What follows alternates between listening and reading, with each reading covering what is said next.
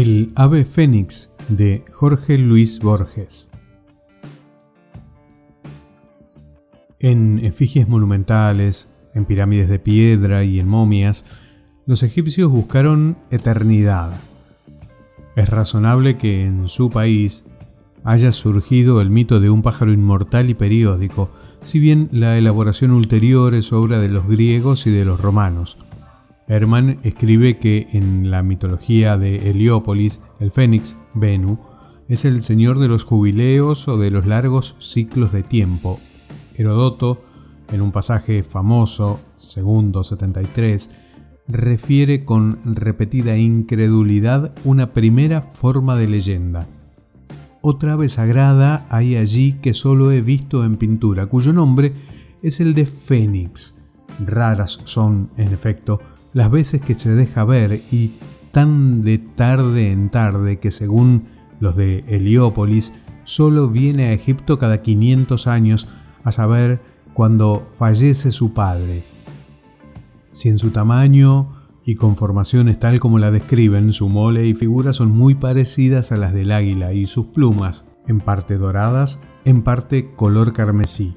Tales son los prodigios que de ella nos cuentan que aunque para mí poco dignos de fe, no omitiré el referirlos. Para trasladar el cadáver de su padre desde Arabia hasta el Templo del Sol, se vale de la siguiente maniobra. Forma ante todo un huevo sólido de mirra, tan grande cuanto sus fuerzas alcancen para llevarlo, probando su peso después de formado para experimentar si es con ellas compatible. Va después vaciándolo hasta abrir un hueco donde pueda encerrar el cadáver de su padre, el cual ajusta con otra porción de mirra y atesta de ella la concavidad, hasta que el peso del huevo preñado con el cadáver iguale al que cuando sólido tenía. Cierra después la abertura, carga con su huevo y lo lleva al templo del sol en Egipto.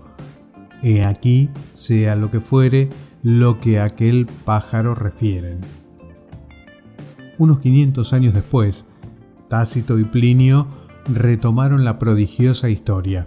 El primero rectamente observó que toda antigüedad es oscura, pero que una tradición ha fijado el plazo de la vida del Fénix en 1461 años.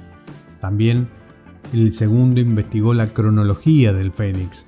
Registró que, según Manilio, aquel vive un año platónico o año magno. Año platónico es el tiempo que requieren el Sol, la Luna y los cinco planetas para volver a su posición inicial. Tácito, en el diálogo de los oradores, lo hace abarcar 12.994 años comunes.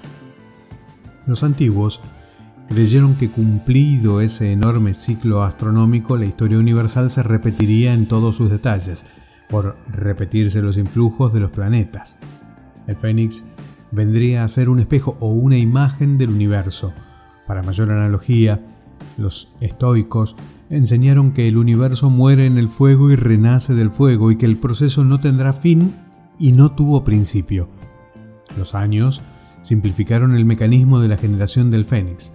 Herodoto menciona un huevo y Plinio un gusano, pero Claudiano, a fines del siglo IV, ya versifica un pájaro inmortal que resurge de su ceniza, un heredero de sí mismo y un testigo de las edades.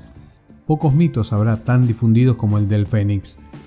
A los autores ya enumerados cabe agregar Ovidio con la Metamorfosis, Dante, el infierno, Shakespeare, Enrique VIII, Pelicer, el Fénix y su historia natural, Quevedo en Parnaso Español, Milton en Samson Agonistes Infime.